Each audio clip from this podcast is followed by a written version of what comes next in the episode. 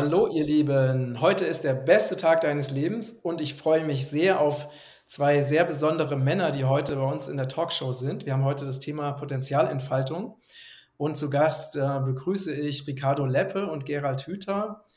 Ähm, Gerald, wir haben ja schon zweimal mittlerweile ähm, Interviews zusammen gemacht und Ricardo, ähm, du hast, ja, ich habe deinen Namen immer wieder gehört und äh, so viele Menschen, die sehr begeistert von dir sind. Und ihr beide habt ja als Herzensanliegen äh, das Thema äh, Lernen, Potenzialentfaltung, wie man bessere Schulen erschaffen kann. Und äh, nochmal ein kurzes Intro. Ähm, Gerald, du bist ja bekannt als Buchautor, als Neurobiologe, als Gehirnforscher.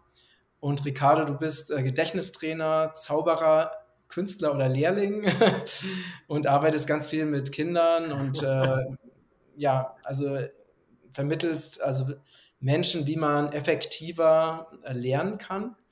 Und ich bin wirklich sehr, sehr gespannt auf unser äh, gemeinsames Gespräch. Und ich möchte kurz mit dem anfangen ähm, oder an das anknüpfen, was du gerade vor unserem Gespräch gesagt hast, Ricardo, dass gerade so viele Menschen, zumindest mal in Österreich, ich weiß gar nicht, wie der Stand in Deutschland ist, einfach jetzt neue Wege gehen und sich aus diesem staatlichen Schulsystem abmelden.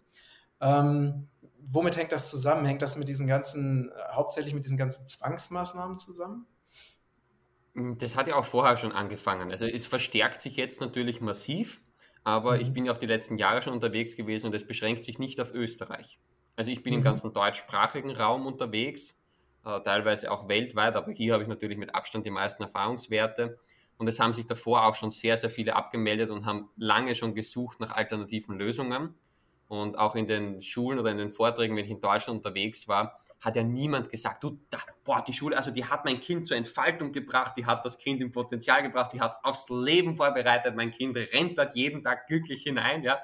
So wie es in der Früh aufsteht, wenn sie sich äh, freut, wenn man in den Urlaub fährt, wenn man in den Wasserrutschenpark fährt oder in den Wald geht. Äh, das erzählen sie mir ja eben nicht. Das heißt, die Lösungssuche war davor schon die ganze Zeit da. Es ist nur jetzt der Druck verschärft worden und die Eltern haben aber auch zwangsweise mehr Zeit bekommen, um Lösungen zu suchen. Mhm. Und jetzt ist, ich sage, das Fass war immer schon voll. Und jetzt ist nicht ein Tropfen dazugekommen, sondern eine ganze Gießkanne noch dazugekommen. Und sagen sie, okay, Moment mal, vorher war es schon nicht so, wie wir es uns vorgestellt haben. Jetzt kommt noch der Schlapfen im Gesicht hier dazu äh, Abstand, das Gegenteil von dem, was ein Kind braucht. Das braucht Nähe, das braucht Liebe, das braucht Zuneigen, das braucht einen Menschen vor, dem es vertrauen kann. Wir wissen ja auch, die, mit Abstand am besten lernt man, wenn man diesem Menschen vertraut, als Mensch und auch als, als Lehrer. Und das ist jetzt natürlich alles nicht mehr gegeben. Und ich habe da seit auch sehr unangenehme Nachrichten oft von Eltern bekommen, was da teilweise passiert, wie es den Kindern geht und aber das lassen wir jetzt, das wäre jetzt sehr ins Negative hinaus und dadurch ist natürlich der Druck höher geworden und mhm. die Projekte, die sprießen aus dem Boden wie die Pilze. Und es ist egal, wo ich bin, jeder erzählt mir von einem Projekt hier und einem hier und die meisten kenne ich gar nicht mehr direkt und vielleicht eine lustige Anekdote dazu. Ich war dann von äh, Vortrag zu Vortrag, habe mir dazwischen schnell ein Hotel gesucht am Abend und habe mich dort in die Sauna gelegt. Ich sage, okay, ich brauche jetzt einfach mal so ein bisschen Auszeit.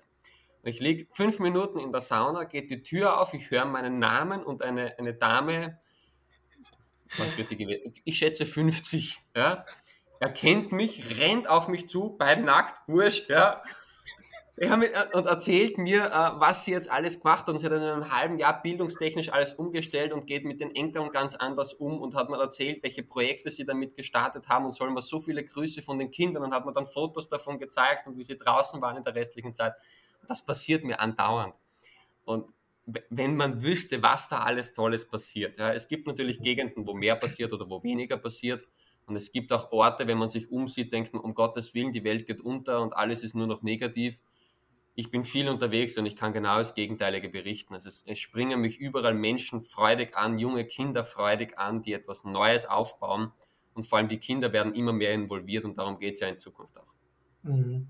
Also das ist ja eine, eine super positive Entwicklung. Ich selber kenne auch äh, viele Menschen, jetzt auch gerade aktuell, ne, die auch ein Freund von mir, der hat irgendeinen einen Weg gefunden. Es gibt ja auch in Deutschland, also in den verschiedenen Ländern, gibt es unterschiedliche Regelungen. Und das war, glaube ich, Nordrhein-Westfalen. Da gibt es irgendeine so Regelung, wo du ähm, also irgendwie aus diesem, aus diesem Schulzwang rauskommst. Ne?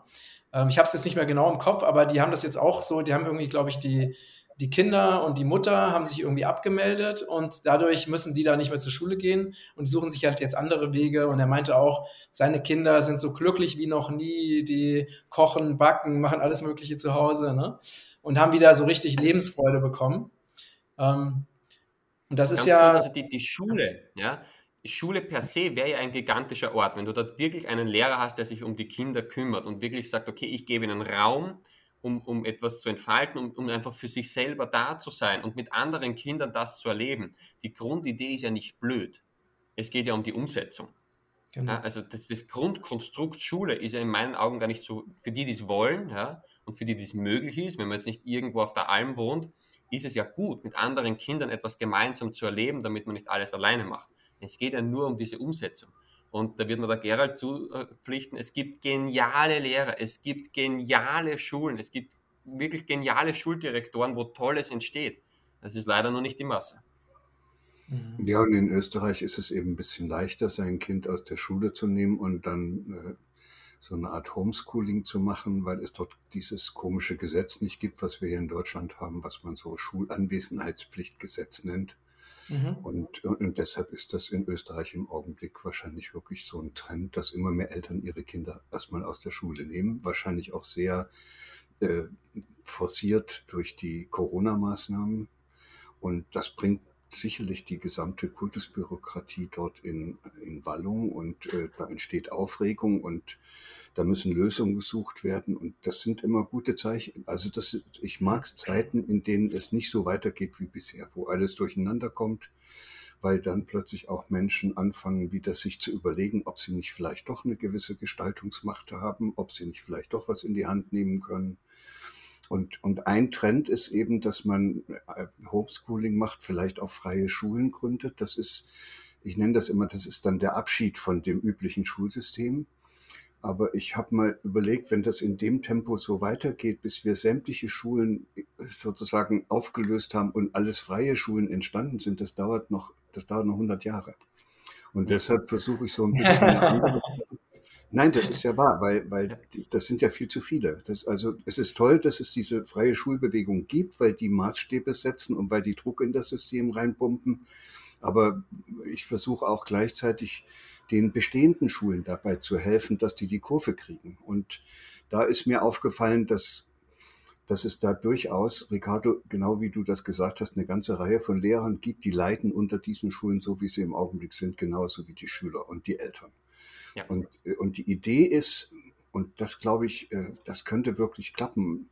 Die Idee heißt, wir könnten doch versuchen, diese Erwachsenen, also die Eltern und die Lehrer, die, denen das auch äh, wichtig ist und vielleicht auch noch aus dem Ort äh, erwachsene Menschen, also Bürger, denen die Zukunft der in diesen Ort hineinwachsenden Kinder am Herzen liegt, die könnten sich doch alle, habe ich gedacht, und mit Margret Rasfeld zusammen so ein, äh, eine Initiative entwickelt. Die könnten sich doch alle zu, einer, zu einem Ortsbündnis zusammenschließen. Also eine Bürgerbewegung, die aber nicht äh, auf die Straße geht und irgendwo fordert oder Petitionen macht, sondern die sich in dem Ort bildet und dafür sorgt, dass die an der Schule, also an dem Ort ansässigen Schulen, äh, in so eine andere Kultur finden, wo das, wo das Lernen dann wieder Freude macht und und äh, da haben wir uns überlegt, dass es eigentlich nur ein einziges Kriterium gibt.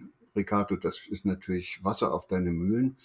Das ist nicht wichtig, was die Kinder in der Schule lernen. Es ist einfach nur wichtig, dass sie die Freude am Lernen nicht verlieren. Wenn, wenn ein Kind 13, 15, 19 ist und die Freude am Lernen nicht verloren hat, dann lernt das innerhalb kürzester Zeit alles, was es irgendwie gebrauchen kann. Wenn es sich mit 20 oder mit 18 oder mit 16 entschließt, Chinesisch lernen zu wollen, weil es sich wirklich in Chinesisch verliebt hat und das unbedingt lernen möchte, du, das dauert zwei Jahre und dann kann es perfekt diese entsprechende Sprache lernen.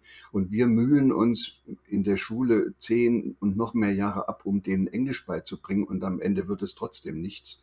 Das heißt, Lernprozesse, die aus der Freude am Lernen getragen sind, also wie das so offiziell heißt, intrinsisch motiviert, die sind eigentlich überhaupt kein Problem mehr. Die laufen sozusagen von allein. Und das Problem ist, wie kriegen wir in den Schulen eine Stimmung und ein Klima und Bedingungen, die dazu führen, dass die Kinder ihre Freude am Lernen wiederfinden. Und die Idee ist, es bilden sich solche Ortsbündnisse, die gehen in die Schule, sprechen mit den dort Verantwortlichen und bieten denen ihre Unterstützung an, damit in dieser Schule künftig kein einziges Kind mehr seine Freude am Lernen verliert. Ja, wunderbar. Aber Wer wenn, wir, wenn wir das schaffen, ja, genau. Ja, also die Frage, das, das Frage bauen ist, wir jetzt auf, das läuft auch und äh, das, mhm. die, die, da gibt es eine Webseite, die heißt lernlust.jetzt und jetzt haben sich tatsächlich schon die ersten Bündnisse äh, herausgeformt. In, der, in Österreich, der Schweiz und in Deutschland läuft das jetzt an und ich bin total begeistert, weil plötzlich spüren offenbar Eltern und auch Erwachsene, dass sie bisher etwas eigentlich völlig Unverantwortbares gemacht haben, wo sie die ganze Zeit sich hätten fragen müssen, wie können wir denn das zulassen? Das Liebste, was sie haben, ihre Kinder, schicken sie in eine Einrichtung und geben sie dort ab und haben keinen Einfluss auf das, was dort passiert. Das geht doch nicht. Also, also ist da eine gute Chance jetzt im Augenblick, gerade durch das, was jetzt in den letzten Jahren so deutlich geworden ist, dass Eltern aufwachen, dass die sagen, hey, das sind unsere Kinder. Und wir gehen jetzt in die Schule und sagen, hier darf kein Kind mehr, und zwar nicht nur mein eigenes, sondern auch kein anderes mehr seine Freude am Lernen verlieren. Und da ist es zunächst egal, da muss man nicht gleich die ganze Schule abschaffen. Das, das reicht schon, wenn die sich einigen und sagen, wir machen Unterricht eben ab und zu mal, wenn schönes Wetter ist draußen auf der Wiese. Ja, Gott ist wenigstens ein kleiner Schritt, den sie gegangen sind. Und die Eltern, die dann in dem Ortsbündnis sind, kriegen dadurch aber den Mut, das nächste zu in Gang zu setzen. Und so setzt sich dann eine Veränderung nach der anderen durch.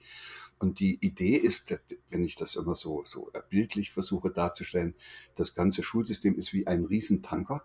Der ist seit dem vorigen Jahrhundert auf so einem Kurs, den kriegt man da auch nicht geändert, weder die Politiker noch diejenigen, die alle auf dem Tanker sitzen, diese Verantwortlichen. Und was wir jetzt machen, ist, wir befestigen an dem Tanker eine Unmenge, ganz, ganz viele kleine Beiboote. Und die ziehen in eine andere Richtung. Und so drehen wir das, den Kurs von dem Tanker. Und ich bin absolut also, sicher, mal, dass das Nochmal dazu, Gerald, dazu nochmal eine, eine kritische Frage. Ist es denn überhaupt möglich? Also auf der einen Seite, ne, wenn man jetzt sagt, okay, es gibt so kleine Elemente, wie die Kinder können rausgehen, aber wenn dann von der Politik einfach so Verordnungen kommen, wie Kinder müssen getestet werden oder werden unter Druck gesetzt bezüglich Impfung oder werden unter Druck gesetzt bezüglich Masken tragen, also ist das dann also ich frage mich halt, ob das nicht einfach ein Tropfen auf dem heißen Stein ist, weißt du? Nee, nee, das ist äh, eigentlich eher weitergedacht. Das ist ja jetzt nicht eine Lösung für Corona. Also okay. da gehe ich sowieso davon aus, dass das nicht mehr lange äh, in dieser Weise aufrechtzuerhalten ist. Aber in den Schulen gibt es schon immer mehr Spielraum, als die tatsächlich nutzen. Und es gibt einige Schulleiter, Margret Rassfeld ist so eine, die das in, in Berlin gemacht hat. Und die haben diesen ganzen Spielraum, der ihnen von den Behörden vorgegeben ist, den haben die komplett genutzt. Die haben die Fächer abgeschafft, die haben Lernbüros gemacht, die haben völlig neue Unterrichtsformen eingeführt, die haben, die haben die Klassenverbände aufgelöst. Also man kann so viel machen, aber man muss an irgendeiner Stelle erstmal anfangen. Und dann kann mhm. man gucken, was alles geht. Und auf der Webseite, das ist ja der eigentliche, der eigentliche Trick, auf der Webseite schreibt man dann, was man versucht hat und wie es gegangen ist und was für Erfahrungen man gemacht hat. Mhm. Und genau. jedes andere Ortsbündnis, was jetzt auch was will, geht auf die Webseite und guckt, wie das die anderen gemacht haben und was, wie die vorgegangen sind und wie die es hingekriegt haben. Und dann wird klar, das geht und das kriegt man offenbar hin. Und anderes, was man auch gerne versuchen würde, das geht zumindest so, wie die das bisher versucht haben, immer noch nicht. Da muss man noch ein bisschen Kreativität reinstecken und dann kriegt man wahrscheinlich auch noch dafür eine Lösung. Und du hast ja gesagt, ja, da brauchen wir dann vielleicht noch so ewig. Ich glaube nicht, dass wir da ewig brauchen, weil das ist wie ein Dominoeffekt. Wenn eine gewisse Anzahl und wenn die ja. Schüler dann sehen, hey, da drüben, denen geht es so gut. Jetzt haben wir zwei Schulen in dem Ort. Die einen lernen, so wie du das gerade gesagt hast, Hauptsache lernen, Hauptsache die Lernlust nicht verlieren, Hauptsache Entfaltungspotenzial leben. Äh, und die anderen pauken da jeden Tag ihre acht bis zehn Stunden, äh, haben ein, ein Gesicht wie unsere, also eure, äh, in Deutschland die, die oberste Noch-Chefin, ja, äh, das, das sieht dann nicht gut aus. Aber da habe ich zwei schnelle Beispiele und zwar in der Schweiz ja. ist genau das in einem Dorf, ich sage absichtlich keinen Namen, passiert. Da haben sich die Handwerker und die Lehrer zusammengeschlossen und gesagt, wir bauen jetzt ein schönes, helles Gebäude mit viel Gas und mit viel Holz und wir machen hier einfach. Wir machen hier einfach. Solange es den Kindern gut geht, sind wir legitimiert. Wir legitimieren uns selber dazu. Und das andere war, mit der war ich in Kontakt, ein 13-jähriges Mädel, das war in dem Glauben, es ist lernbehindert, speziell was Sprachen betrifft, und die hat sich in einen jungen Polen verliebt. Und der konnte nur Englisch. Ich schwöre dir, Gerald, wir könnten, wenn wir beide 24 Stunden am Tag mit diesem Kind verbringen, der nicht so schnell Englisch beibringen, wie die da das reingesaugt hat. Ja, ja. Es ist keine Chance. Ja? Also ich glaube, ich habe schon Englisch-Crashkurse und so gemacht mit Menschen. Ja? Das ist ein Dreck gegen das, was dieses Mädel gemacht hat. Ja? Und da sieht man wieder, was diese intrinsische Motivation anrichten kann. Und dann kriegen wir irgendwann einen Dominoeffekt drüber. Und die Härten sind, äh, äh, die, die Fronten sind ein bisschen verhärtet. Ich sage, wir müssen auf unserer Seite so viel Spaß haben. Die müssen sehen, verdammt, warum geht es denen dort so gut, dass die sagen, wie machen die das? Und dann geht die Post ab. Ja, das ist genau das, was ich hoffe, dass es also immer mehr Beispiele gibt, die ansteckend sind und dass dann immer mehr Eltern auf die Idee kommen, dass sie tatsächlich was machen können. Und da gibt es dann Möglichkeiten. Entweder sie machen sich auf und gründen eine eigene Schule, eine freie Schule und oder sie, sie tun sich zusammen und versuchen, diese Schule, die sie da vor Ort haben, auf einen anderen Kurs zu bringen. Aber das funktioniert. Aber, aber erst jetzt ist vielleicht die Zeit reif. Bisher ging das aus irgendwelchen Gründen nicht. Die waren die waren alle auch ein bisschen zugeballert im Kopf. Das ist ja das, was ich selbst jetzt auch erstmal so richtig begreife, dass diese ganzen Elterngenerationen vor uns, zu denen ich leider auch noch mit dazugehöre, wir waren ja fest davon überzeugt, dass man funktionieren muss. und dass man also, um erfolgreich in dieser Welt zu sein, dass man da Abitur braucht und dass man das auch möglichst gut macht und sonst kann man nicht studieren und so kriegt man keine Zulassung. Und, und das äh, haben die alle verinnerlicht und die sind ja dann auch selbst so geworden und haben das dann auch gemerkt, dass das im Grunde genommen stimmt. Also ich bin ja, konnte ja nur Biologie studieren, weil ich mich da ein bisschen angestrengt habe. Also äh, ist das so, dass Eltern in der Vergangenheit sich doch sehr gefügt haben und haben dasselbe Lied gesungen, was dann auch die Kultusminister gesungen haben und haben im Grunde genommen sogar von den Politikern verlangt, dass die Schulen so sind, wie sie sind. Zum Teil wollten Eltern sogar noch strengere Schulen, noch mehr Kontrollen und noch mehr Unterricht und haben wir ja heute noch. Und jetzt, und das ist das Interessante, jetzt wächst eine Generation von jungen Leuten auf, die jetzt auch Kinder kriegen und die machen das alles nicht mehr mit. Also nicht alle, aber ein Großteil macht das nicht mehr mit. Vor allem, und, und damit bricht das System in sich zusammen, weil es wird ganz offenkundig, ohne die Eltern, die das mittragen, geht es nicht. Ja, und die haben in der Vergangenheit, haben die das aus hm, Bequemlichkeit oder aus innerer Überzeugung oder aus was weiß ich was für Gründen, äh, haben die das einfach mitgetragen. Und sobald die aufwachen und merken, hey, das sind meine Kinder und dafür will ich die Verantwortung übernehmen und ich will gestalten, was die wo lernen und wie unter welchen Umständen, dann entsteht plötzlich Bewegung im System. Das kann keiner mehr aufhalten. Und deshalb bin ich sehr optimistisch, dass wir da richtig gut vorankommen. Aber auch in deiner, Alters, in deiner Altersgruppe sprechen so viele Menschen mit mir und sagen, du, wir wollen das jetzt anders. Viele haben es aus Gewohnheit gemacht, viele kannten es nicht anders. Es gab ja keine ja, Alternative, es gab ja keine Beispiele dazu. Und dann hältst du dich an dem fest, was du kennst, was irgendwie mit dir schon funktioniert hat. Aber hier sitzen ja jetzt zwei, äh, zwei Typen hier in diesem Raum mit dabei. Also der Matthias, was der von äh, klassischer Lebenslaufbahn hält, wissen wir. und ich habe auch keine einzige Ausbildung, ich mache Dinge einfach. Ja, und, und du ja genauso, Matthias. Also es, es geht auch ohne. Und das zeigen jetzt einfach immer mehr und damit wird dieser Schwenk auf jeden Fall einmal passieren. Ja, egal in welcher Altersgruppe. Und es kommen viele 60, 70 plus zu mir und sagen, ich würde gern mit den Kindern das anders machen. Und es sind so viele alte Menschen, vor allem viele alte Omis mit so einem gigantischen Herzen für Kinder, die da jetzt starten und mit denen arbeiten und sagen, ja, aber ich habe keine Ausbildung, ich habe nicht studiert, sage ich, nochmal, wenn du mit der Begeisterung dich vor die Kinder stellst, wie du dich gerade bei mir unter Anführungszeichen beworben hast, dann hast du gewonnen. Mach mhm. das. Mhm. Und wir haben so grandiose Rückmeldungen von, von manchen Menschen, die haben noch nie mit Kindern gearbeitet, aber die haben einfach das Herz und das Gefühl dafür. Und die mhm. haben halt keinen Doktortitel dazu. Also ja, wird, wird eine tolle Zeit. Du weißt, das ich ist jetzt nochmal ganz, ähm, noch ganz kurz, wir sind ja alle so, so begeistert, ne? Jetzt nochmal eine, Zwischen, eine Zwischenfrage. Es gibt ja diese, also ich kann mich erinnern, vor einigen Jahren gab es ja diese große, so eine große Diskussion um diese PISA-Studie. Ähm, das ist vielleicht auch nochmal eine Frage, eine Frage an dich, Gerald, ne? wo es irgendwie hieß, Deutschland, also in den Medien, ne? da hieß es irgendwie, Deutschland ist rückständig und woanders sind die Kinder äh, viel besser gebildet und so und wir brauchen mehr, also erinnere ich das zumindest, ne? wir brauchen mehr Druck und wir brauchen mehr Disziplin und so, so China als Vorbild. Ne? Ähm, du hast dich ja sicherlich wahrscheinlich damit auch intensiv auseinandergesetzt, Gerald. Ähm, weil das ist ja noch so dieses alte Denken. Ne? Also was kannst du denn zu diesem Thema sagen? Da kann ich was sehr Interessantes sagen. Äh, ich habe, es gab einen, so in Deutschland einen, der heißt Andreas Schleicher, den haben die alle den PISA-Papst genannt, weil der im Auftrag der OECD diese Sachen alle konzipiert hat und wenn man mal so aus den letzten Jahren sich anhört, wie der seine Meinung gewandelt hat, dann ist das sehr interessant. Der hat gemerkt, dass das falsch war, was er da gemacht hat.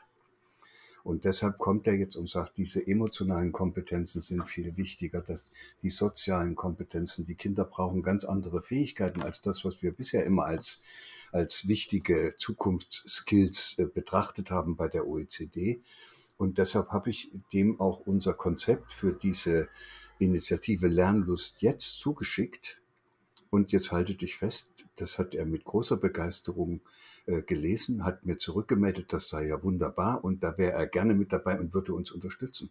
Das heißt, ja. man, man kriegt die Leute und, und man mhm. muss da einfach vielleicht wirklich einen anderen Ansatz wählen, wo die merken, dass da etwas passiert, was am Ende tatsächlich in eine Richtung geht, wo sich dieser Riesentanker bewegt. So, mhm. da glaube ich, da mhm. sind wir gut unterwegs und äh, natürlich gibt es genügend Kräfte, die immer noch das Alte wollen und die versuchen mit noch mehr Druck und noch mehr Kontrolle und noch mehr Unterricht äh, sozusagen noch mehr in die Kinderköpfe da hineinzupressen, aber, aber die werden immer die, die müssen sich immer stärker rechtfertigen. Das ist, das funktioniert ja alles nicht. Die haben damals eine Rieseninitiative gemacht, dass äh, Deutschlands Kinder da ein bisschen schlauer werden sollen und beim nächsten PISA-Wettbewerb besser abschneiden sollen. Das hat nicht allzu viel gebracht. Also im Grunde genommen, das Alte geht so nicht mehr weiter. Und mhm. Äh, jedem ist klar, es muss was anderes kommen. Und nun hat jedes System, auch so ein Schulsystem, das hat ein Beharrungsvermögen. Also die, die, die, das hängt mit dem Hirn zusammen. Äh, Menschen ändern sich nicht gerne. Das ist immer, äh, wenn sie da plötzlich vor Situationen kommen, wo sie was anders machen sollen, kommt da eine große Unruhe in die Birne und dann äh, entsteht auch so, so, da feuern die Nervenzellen alle durcheinander, es wird ein Haufen Energie verbraucht, es geht einem dann auch gar nicht mehr gut und dann muss man irgendwas machen und die naheliegendste Lösung, die man dann macht, ist noch mehr vom Alten. Das ja, ja. Passiert uns ja auch also, manchmal. Dann, dann, rennt in meinem Kopf irgendwas komisch. Ich freue mich, wenn da was Neues kommt. Ja, genau. Ja. Bei, mir ist es, äh, bei mir ist es genau das Gleiche. Wollte ich, die gleiche Frage wollte ich gerade auch stellen, weil bei mir ist es wirklich so, je mehr Neuigkeiten, je mehr neue Dinge, neue Erlebnisse, neue Lebensumstände, desto mehr freue ich mich und freue mich über dieses reich, reiche, abwechslungsreiche, abenteuerliche Leben. Ne? Also bei mir ja. scheint das ja irgendwie dann nicht so zu funktionieren. Nee, nee, das ist, das ist aber das gleiche Prinzip. Das, also hirntechnisch ist das relativ schön zu erklären. Du, das, das Hirn merkt sich das, was, äh, was erfolgreich ist. Also wenn, mhm. wenn du gut vorankommst, indem du immer wieder den Mund hältst und nicht deine Meinung sagst und dir den Schwanz einziehst und alles machst, was andere, alle anderen sagen, dann wird das im Hirn immer fester gebahnt, bis du am Ende dich auch noch damit identifizierst und findest, dass du total richtig bist. Meistens bist du ja auch noch ganz gut vorangekommen auf diese Weise. Und wenn dann einer kommt und sagt, so, hast du noch alle Tassen im Schrank, du bist ja ein Duckmäuser, dann, dann, dann ist das wie ein Angriff, also ähnlich, als wollte einer jetzt, also dem das Bein absägen. Und die wehren sich natürlich dagegen. Und dann gibt es eben Menschen, die haben positive Erfahrungen gemacht mit, äh, indem sie andere alles kontrollieren und, und, und, und alles im Griff haben wollen. Und dann wollen die auch keine Veränderung. Das ist ja irgendwie blöd. Das, die wollen lieber alles festhalten. Ich nenne die immer Besitzstandwahrer. Davon, da gibt's unendlich viele. Nehme ich mit auf. Weil die, weil die, äh, die, die, die haben auch gewisse Vorteile in unserer, in unserer gegenwärtigen Kultur, diese Besitzstandwahrer. Und, äh, und dann gibt's eben die anderen. Die haben festgestellt, das ist doch irre schön, wenn ich meine alten Klamotten mal wegwerfe, auch die alten Vorstellungen über Bord werfe, mich auf Neues einlasse und einmal, auf einmal wird es überraschend schön. Es öffnet sich wieder der Blick, die Welt wird viel größer. Ich habe auf einmal viel mehr Möglichkeiten. Ja, das könnt ihr beide sagen. Das, das kann ich ja auch sagen, weil wir das Glück hatten, immer wieder in Situationen zu kommen, wo das schön war und wo wir es auch mhm. hingekriegt haben, uns mit der mhm. Vielfalt und in der Vielfalt und der Unwägbarkeit des Lebens immer wieder uns darauf einzulassen. Aber da gibt es natürlich auch viele, die wollten sich auch auf die Unwägbarkeit des Lebens als kleine Kinder einlassen und haben immer nur eine auf die Birne gekriegt und haben mhm. gesagt gekriegt, wie sie sich zu verhalten haben. Und da ist es dann kein Wunder, dass die dann jetzt da sitzen und sagen, oh mein Gott, schon wieder eine Veränderung und lass uns doch lieber so weitermachen wie bisher. Ja, okay, ja. Also das ist auch schön, das so rum zu betrachten, weil dann merkt man, die sind nicht blöd, sondern das ist leider die einzige Lösung, die sie damals gefunden haben, mhm. mit der sie überhaupt äh, am Leben geblieben sind und sich einigermaßen zurechtgefunden haben. Und dann kriegt man plötzlich ein Verständnis für die. Da mhm. kann man, da kann man, ich sage immer, da kann man liebevoll auf die eingehen. Also kann man. Aber das ist ja, Überleben. Das ist ja nicht Leben, das ist Überleben. Ja, ja, ja schon. Das aber ist das im Hamsterrad Überleben. Ja, das, das, wissen die ja nicht. Die mussten ja, damit sie in dieses Hamsterrad reinpassen, mussten ja alle Bedürfnisse, alle lebendigen Bedürfnisse in sich unterdrücken. Und das haben sie natürlich äh, gemacht und, und am Ende ist dann das Bedürfnis weg. Und wenn du jetzt kommst und sagst, du bist doch halb tot, das werden die dir nicht glauben. Die werden dir erzählen, was sie doch alles geschafft haben in den vielen Jahren. Und äh, die kriegt man eigentlich nur wach, wenn man ihnen eine Chance gibt, nochmal mit der Lebendigkeit in Berührung zu kommen. Und das finde ich dann schön, und das ist ja das, was du, Ricardo, machst. Wenn man, wenn man Kinder begleitet, dann kommt man zwangsläufig mit der Lebendigkeit in Berührung. So, es genau. gibt kein größeres Geschenk für einen eingerosteten alten, also älteren oder schon älter gewordenen Vater oder eine schon etwas engstirnig gewordene Mutter gibt es kein größeres Geschenk, als ein Kind zu haben, das einen dann plötzlich wie ein Geschenk wieder mit der Lebendigkeit in Verbindung bringt. Ne? Das ist ja, also, die, wir haben ja, also wir haben ja die Schultage alle kostenlos gemacht, obwohl das ein gigantischer Aufwand ist, wenn du dort zwölf Stunden an einer Schule verbringst und davon acht bis zehn Stunden Vortrag hältst. Und das ist ja darüber gegangen, dass am Abend meistens sehr viele Eltern gekommen sind und gesagt, ey Ricardo, wir suchen eh einen Zauberer für die Firma und mach doch mal einen Workshop und so. Und damit konnten wir die Schulen ja kostenlos machen. Und jeder Schuldirektor hat mir zwei Dinge gesagt an diesem Tag. Also den eine, das eine hat er mir davor gesagt, was, ihr macht das über die Eltern da kommt keiner. Wenn das nicht verpflichtend ist, Elternabend, Oberstufe auch noch ab 14-Jährige, da kommt niemand. Äh, und dann habe ich jedes Mal am Abend dann darauf gehört, so viele Menschen waren noch nie an unserer Schule. Und dann frage ich immer auch so ganz provokant, sage ich, wer wusste heute früh noch nicht, dass er heute Abend hier sitzen wird? Und da zeigen halt immer fast alle auf. Und dann sage ich, ja, was hat er hergeführt? Und dann sage ich, ja, du, meine Tochter ist heute nach Hause gelaufen und hat gesagt, Physik lernen kann Spaß machen mit so einem Grinsen im Gesicht. Und vorher war das für sie zum Kotzen. Oder mein achtjähriger Sohn ist heimgekommen und sagt, du Papi, ich habe die ersten 10.000 japanischen Zahlen in sieben Minuten auswendig gelernt. Ja, ja, Junge, erzähl kein Mist. Nein, Papi, mach Google auf, du kannst mich abprüfen. Und dann kommen die am Abend dorthin und schauen sich das auch nochmal an. Und da sieht man aber, wie ansteckend dieses Positive ist und wenn jemand wirklich etwas erfahren hat oder was Neues ist, wie ein frisch Verliebter. Ja? Also ja du kannst dir ja vorstellen, brauche ich dir nichts erzählen, Gerald, wenn ich vor 500 Pubertierenden sitze und gehe auf die Bühne und der Lehrer sagt, da redet jetzt jemand zum Thema Lernen. Also da gehen die Hände zusammen, das Gesicht irgendwo nach unten, irgendwo ins Handy hinein und so im Motto, was will der Blödmann? und ich, ich brauche fünf Minuten im Schnitt und die sind voll bei mir, einfach nur weil ich ehrlich bin und dann gebe ich aber richtig Gas. Da hilft mir meine Zauberei so ein bisschen, dass ich weiß, wie ich Aufmerksamkeit lenken kann. Aber damit siehst du, jeder Mensch möchte lernen. Die wollen alle, egal in welchem Stadion du dort sind, ja, wenn die nicht komplett ruiniert und gemobbt worden sind, die wollen alle. Die wollen nicht so, die wollen oft nicht das, die wollen nicht in dem Tempo, das ihnen vorgegeben wurde. Die meisten langweilen sich zu Tode, kenne ich selber gut, aber die wollen alle. Und wenn du dir einen Strohhalm gibst, dann springen die schneller rauf, als du schauen kannst. Mhm. Und der Grund dafür, dass sie das alle wollen, ist, weil jeder Mensch mit diesem Grundbedürfnis zur Welt kommt. Genau. Das heißt, am Anfang äh, ist jeder einer, der die Welt und sich selbst und alles, was es gibt, gestalten will. So sind sie dann unterwegs, nennen wir dann auch kindliche Neugier und Entdeckerfreude. Und dann wird ja erst im Hirn über dieses Gebiet, wo diese Entdeckerfreude sozusagen entspringt und immer generiert wird, da wird ja dann erst was drüber gebaut. Später. Und das, was drüber gebaut wird, kann niemals so stark sein, dass es dauerhaft bis ans Lebensende das komplett unten hält. Das heißt, es ist immer so wie so ein, wie so ein äh, Springquell, der, der, der ständig nach oben drückt. Jetzt hast du zwar einen Deckel drauf, dass der einigermaßen funktioniert und Professor für Neurobiologie sein kannst, aber das drückt trotzdem. Das drückt und irgendwann fliegt der, der Deckel um die Ohren und ja, und, und ich glaube, der, das, was das dann macht, dass der Deckel dir um die Ohren fliegt, das ist, dass du wieder in Kontakt kommst mit diesem lebendigen Anteil in dir. Also mit das deiner ist, eigenen Entdeckerfreude, mit deiner Das ist das, Freude. was ich in der Zauberei oft geliebt habe. Ja? ja? Du hast Menschen, 60 Jahre, leitet drei Banken, das Feinste vom Feinen, da sind wir BMW draußen, immer ernst, immer seriös, ja. Und dann sitzt der in der Zaubershow, oh, darf ich den Ball nochmal angreifen? Ja, das ist der Hammer. Die werden zu sechsjährigen kleinen Jungs, ja. ja. Zumindest für eine Stunde. Nicht alle, aber viele, ja. Und das war so schön anzusehen. Da siehst du, es ist in allen noch drinnen. Egal wie verbittert, egal wie dies. Und da siehst du, das ist so ein Rahmen, das ist eine Zaubershow, ist ein Rahmen, wo man weiß, okay, da passieren Dinge, die sind nicht in der Norm. Und deswegen dürfen sie aus ihren Mustern irgendwie raus, ja. Und da siehst du, wie die einfach alle das noch drinnen haben. Genauso wie du gesagt hast. Da ist die, die Springfeder, die drückt und drückt. Bei manchen hängen zwei Deckel drauf, bei manchen 20.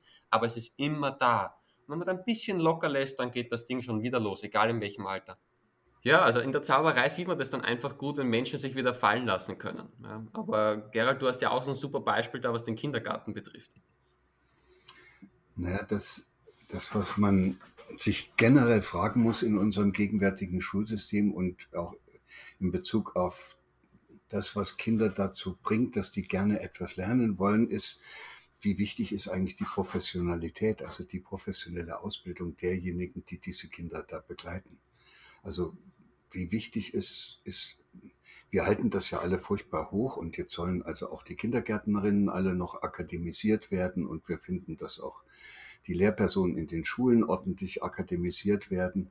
Und das ist sicherlich richtig, dass man ein bisschen was wissen muss, wenn man Kinder ins Leben begleitet. Aber das nützt ja alles nichts, wenn man im Grunde genommen nicht wirklich mit dem Herzen bei den Kindern ist. Und da gibt es so interessante Untersuchungen, die einen dann nochmal sehr ernstlich nachdenken lassen. Die Frage nämlich, haben Sie in Kindergärten gestellt, in so einer Studie, von wem, liebe Kinder, lernt ihr denn eigentlich am meisten? Mhm. Hier im Kindergarten. Und äh, da hatten sie natürlich gehofft, dass das ihre akademisch ausgebildeten Lehrkräfte sind. Und die Antwort der Kinder hieß, hießen äh, der Hausmeister und die Köchin. Mhm. Die hatten überhaupt keine akademische Ausbildung, die waren überhaupt nicht eingestellt, um irgendwie mit den Kindern zu arbeiten und denen irgendwas beizubringen. Und von denen haben sie das meiste gelernt. Da muss, an der Stelle muss man sich dann mal fragen, ob wir da nicht unter Umständen vollkommen falsche Schwerpunkte setzen. Es, mhm. es nützt nichts, wenn man, äh, wenn man eine Lehrperson ist, die optimal ausgebildet ist, aber man im Grunde genommen äh, doch eher einen Job macht und die Kinder nicht richtig mag. Und das ist dann vielleicht die wichtigste Voraussetzung, dass man mhm. im Grunde genommen rausfinden müsste, ob jemand überhaupt die Kinder mag. Und zwar nicht nur die drei, die da also auch immer die tollsten sind, sondern auch diese anderen Kinder, die nicht zurechtkommen, die aus schwierigen Elternhäusern kommen, die schon furchtbare Erfahrungen gemacht haben und dann vielleicht in der Schule, in der Schulklasse dann über Tisch und Bänke gehen und den Lehrer also furchtbar an seine Belastungsgrenzen führen. Trotzdem müsste er den mögen, diesen kleinen Jungen. Und, und das äh, ist, ist etwas, was in der ganzen Ausbildung keine Rolle spielt. Das spielt auch kaum eine Rolle bei den Bewerbungsgesprächen mhm. und wird auch in der in dem, was dann dafür notwendig ist, dass jemand auf die Kinder losgelassen wird, auch, auch gar nicht weiter beachtet. Und da merkt man plötzlich, wir haben ein System, was so technisiert ist und so mechanisch geworden ist, dass wir also die alle wie durch so einen Fleischwolf drehen wir die durch. Da steht dann drin in dem Fleischwolf, was die alles können müssen und hinten kommen sie mit dem Abschluss raus und dann denkt man, die sind jetzt befähigt, Kinder ins Leben zu begleiten. Das ist, für manche mag das stimmen. Das sind die, die aber schon vorher diese Fähigkeit hatten mhm. und die Kinder gemocht haben. Und für manche ist das, nützt das alles nichts, wenn sie noch so eine tolle pädagogische Ausbildung gemacht haben. Ja, und ich aber denke, das sieht man auch jetzt in, mhm. Ganz kurz. Ich denke, was halt auch total wichtig ist, wenn du mit Kindern halt zu tun hast, dass du selber dir halt auch über deine eigenen, also dass du selber an dir auch schon gearbeitet hast, ne? dass du dir auch über deine eigenen Programme und Muster bewusst wirst. Denn zum Beispiel, wenn du jetzt, ne, sag mal, du hast das Beispiel genannt von diesem Jungen, der da auf dem Tisch rumläuft und den, den, ähm, ne, den Lehrer zum Beispiel nervt. Und wir sind ja eher konditioniert, dass wir so ein Kind eben aburteilen und negativ bewerten. Ne? Und wenn wir einfach in der Lage sind, da anders mit umzugehen, zum Beispiel zu erkennen, okay, bei dem Jungen ist jetzt irgendein, es hat, hat, ja einen Grund, warum er sich so verhält, vielleicht ein nicht gestilltes Bedürfnis, vielleicht die, der Wunsch, irgendwie Aufmerksamkeit zu bekommen und so weiter. Das heißt, es braucht ein gewisses, äh, ja, ein empathisches, eine empathische Fähigkeit oder ein Einfühlungsvermögen oder auch, dass man auch mit sich selber im Frieden war ne? oder gelernt hat, Frieden zu schließen für, für den eigenen, vielleicht wilden Jungen, der, der auch oft abgelehnt wurde in der Vergangenheit. Das sind ja so viele Dinge, die da mit reinspielen. Und ich, ich bin der Meinung, dass solche Menschen einfach, die mit Kindern zu tun haben, dass die in der Lage sein müssen, sich wirklich einzufühlen und auch selber eine gewisse, ja, vielleicht eine gewisse Arbeit an sich auch hinter sich haben, um selber nicht einfach automatisch auf Kinder zu reagieren. Ja, nur wenn das wieder dazu führt, dass in die Ausbildungsprogramme für die Kindergärtnerinnen oder die Pädagogen dann äh, Kurse eingebaut werden, wo man Empathie lernen soll und wo man Feinfühligkeit und Achtsamkeit lernen soll, dann kann man es wieder vergessen. Ja. Das sind, das sind innere Einstellungen, das sind Haltungen, die kann man nicht unterrichten. Die, mhm. die können sich im Laufe des Lebens herausbilden, weil man diese Erfahrung macht, dass das schön ist, wenn ich mich in andere Menschen hineinversetze. Manche Menschen machen diese Erfahrung nicht, die leiden dann zu sehr, wenn sie sich in andere hineinversetzen und dann stellen die das ab. Und deshalb glaube ich, man müsste nochmal genauer gucken, ob das, was wir an Auswahlkriterien haben, um zu sagen, das ist ein guter oder ein schlechter Lehrer und den wollen wir in der Schule haben oder auch im Kindergarten als Begleitperson, muss man vielleicht nochmal die Kriterien an sich genauer anschauen, die da erfüllt sein sollten, damit das dann geht. Und welche Kriterien, welche Kriterien würdet ihr beide, welche Kriterien würdet ihr beide äh, denn also dann wählen, um jetzt die richtigen Menschen auszusuchen, die mit Kindern arbeiten? Oder Ricardo? Äh, ja, fange ich an und Gerald, du ergänzt, so wie wir es vorher schon mal gemacht haben. Also ich finde, in der Zeit sieht man es aber sehr gut, welche Lehrer wirklich für die Kinder da sind und sagen, ich bin für deren Bedürfnisse da oder wer arbeitet fürs Geld, fürs System, für seinen Job oder weil das irgendjemand gesagt hat. Das sieht man jetzt besser denn je. Und dementsprechend haben mich viele Schuldirektoren und Lehrer oder Menschen, die irgendwie was gründen wollen, angesprochen, du hast du irgendwo einen Leitfaden. Und ich habe dann halt versucht, einen zu kreieren, weil ich, ich, schaue mir auch Menschen an und dann weiß ich das, oder ich, ich schaue mir den in Verbindung mit Kindern an und dann weiß ich das. Ja. Aber ich habe so ein paar Grundkriterien. Ja. Ich habe jetzt natürlich nicht reingeschrieben, schau, dass das kein Drogenjunkie ist, dass der nicht jeden Tag irgendjemanden schlägt. Ja. Also die Dinge, die eh schon jetzt auch offensichtlich die meisten machen. Ja. Das erste ist, dass ich gesagt habe, okay, ich möchte diesen Menschen die Augen sehen. Jetzt angenommen, Matthias, du bist der Schuldirektor, ja, dass du dem, jemand bewirbt sich bei dir und sagt, ja, komm mal vorbei und dann stellst du ihm die Frage, liebst du Kinder? Und dann siehst, genau, so, so in deinem Gesicht, du siehst eine Reaktion, ja. Auch wenn der nicht gleich antwortet, du siehst etwas im Gesicht. Und äh, das ist wie das, wie wenn du ein kleines Mädchen fragst, liebst du deine Mami? Oh ja. ja also, da, da siehst du einfach etwas im Gesicht. Das darf nicht robotisch sein wie, ja, Kinder finde ich eigentlich gut. Also, äh.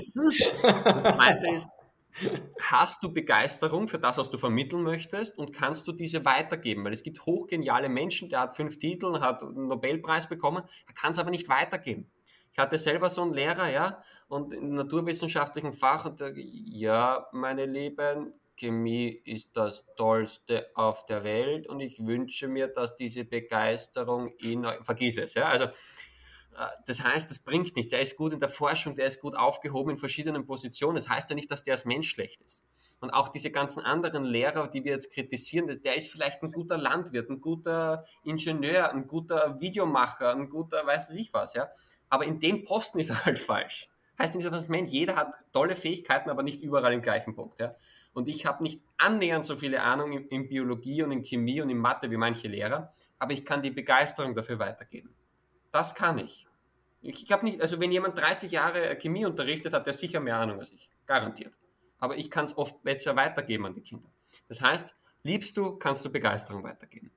Und dann hast du Lerntechniken drauf, ist optional, wäre aber für dich und für die Kinder hilfreich, kann man auch noch nachlernen. Und dann stelle ich diesen Menschen vor die Kinder. Mal eine Woche, mal zwei Wochen. Und dann schaue ich den Kindern in die Augen und frage, du, könnt ihr euch vorstellen, dass ihr mit Matthias oder in dem Fall mit dem Gerald, könnt ihr das nächste Jahr mit dem verbringen? Jeden Tag, könnt ihr euch das vorstellen? Und wenn die sagen, boah, ja, der ist als Mensch super, der ist fachlich gut und das, das wollen wir, dann bist du dabei. Weil es bringt ja nichts, wenn ich den Lehrer gut finde, aber die Kinder nicht. Und in meinen Augen gehört dann auch so eine Feedback-Schleife hinein. Das heißt, wenn die Klasse geschlossen auf mich zukommt und äh, sagt, ja, du mit dem Gerald kommen wir nicht zurecht, dann kriegt er vielleicht eine andere Klasse, weil es passt halt vielleicht nur mit der Klasse nicht. Oder dann braucht er vielleicht auch, wenn er reflektiert ist, einen anderen Job. Oder vielleicht ist nur eine Kleinigkeit, weil sie sagen, ja, der redet zu langsam oder der redet zu schnell. Dann kann man das vielleicht klären. Und das geht dann natürlich nicht, wenn ein Kind das sagt, sondern es muss wirklich die meisten sagen. Und wir hatten das ja selber in der Schulzeit. Da kommt ein Lehrer rein und du weißt nach der ersten Stunde, oh Gott, den habe ich jetzt noch vier Jahre und die ganze Klasse denkt sich das Gleiche und die sind am Wochenende schon angepisst, wenn am Mittwoch der Typ wieder in die Klasse reinkommt. Ja? genau. In jedem anderen Lebensbereich, wenn du ein Haus baust und der Tischler macht immer was anderes, als du möchtest, sagst du ja auch, du bitte, ich nehme einen anderen Tischler. Also muss ja auch möglich sein, wenn acht von zehn Kindern sagen, du mit dem Lehrer, das geht absolut nicht.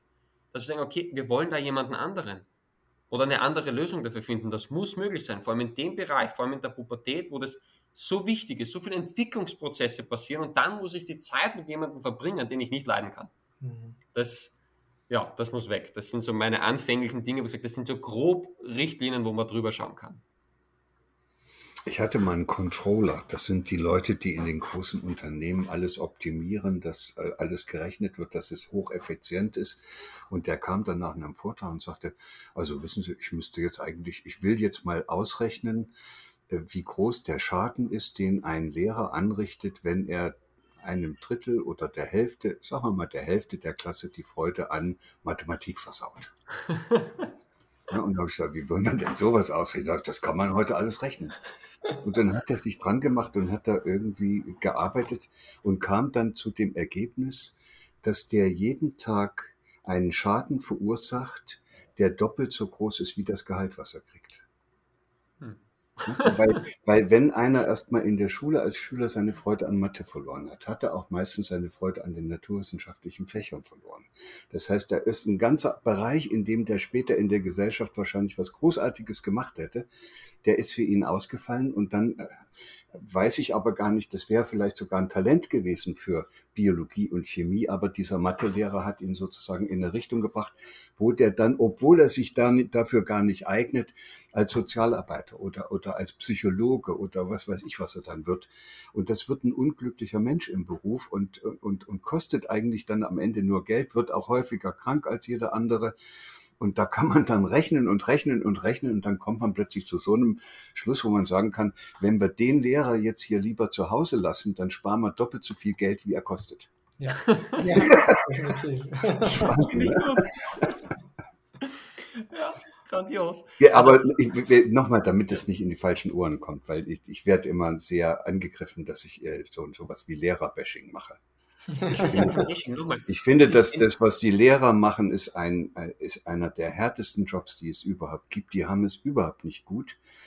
Die, das, das Leiden, was die Eltern und die Kinder in der Schule erleben, spielt sich in gleicher Weise auch für die meisten Lehrer ab. Die haben nichts zu sagen und müssen das ausführen, was da von oben kommt.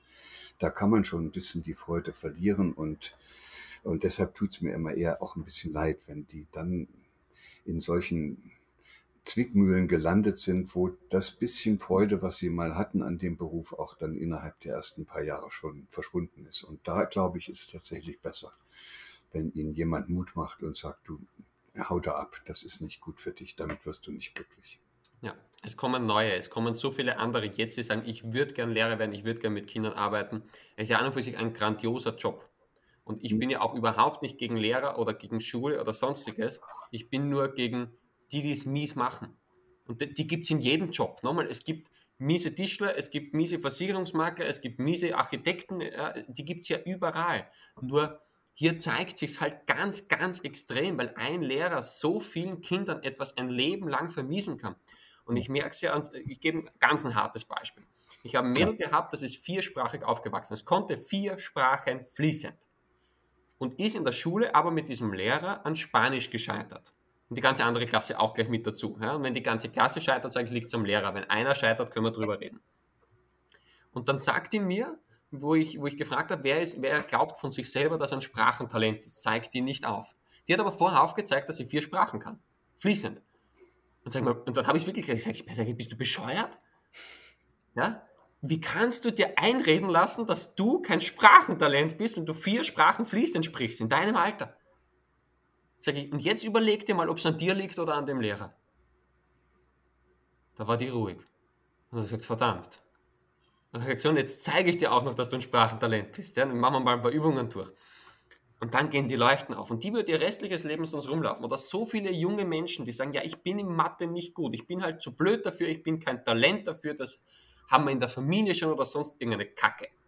Und das, das ist zu 99,999% ist das Blödsinn. Vollkommener Blödsinn.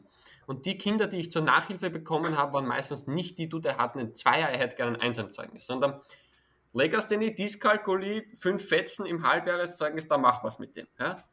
Äh, und wenn es mit denen funktioniert, dann funktioniert es mit allen anderen auch. Die Kinder sind quasi nie das Problem gewesen, wenn ich mit denen gearbeitet habe. Ja, und wenn du, wenn du einen Architekten hast, der das Haus so konzipiert hat, dass es schief wird, oder wenn du da Maurer hast, die die Wände schief bauen, das ist dann eigentlich nicht so ein Riesenproblem. Das tut zwar weh, aber das kannst du einreißen. Du kannst es neu bauen.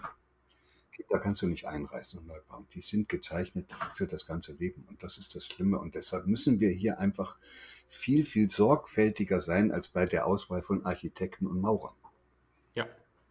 Ihr Lieben, ich habe. Ähm, deswegen ist diese Feedback-Schleife in zwei Richtungen so wichtig. Genau.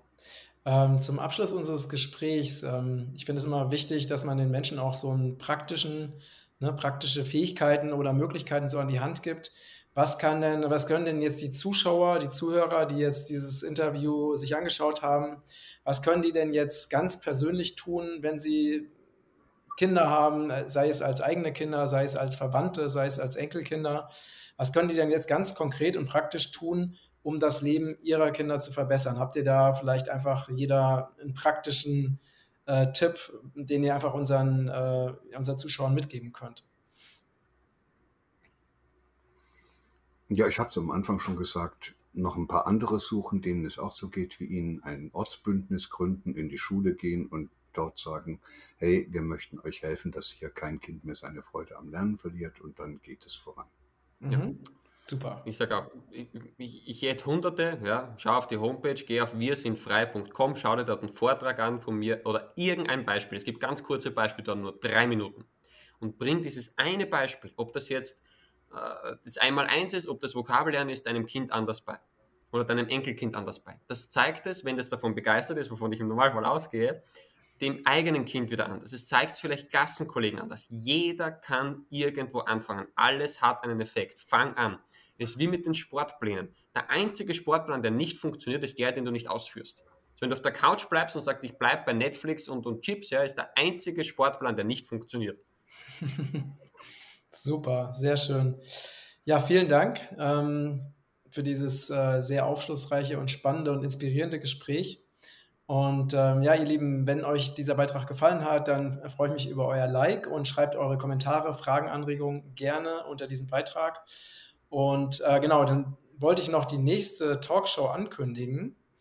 Und zwar äh, geht es im nächst, beim nächsten Mal um Produktionskreisläufe und Wirtschaft und mit Karl Gamper. Karl Gamper ist ein österreichischer Autor, Coach und Dozent und dann noch einem oder zwei Überraschungsgästen. Also freut euch drauf. Ähm, auch das wird sehr, sehr spannend sein.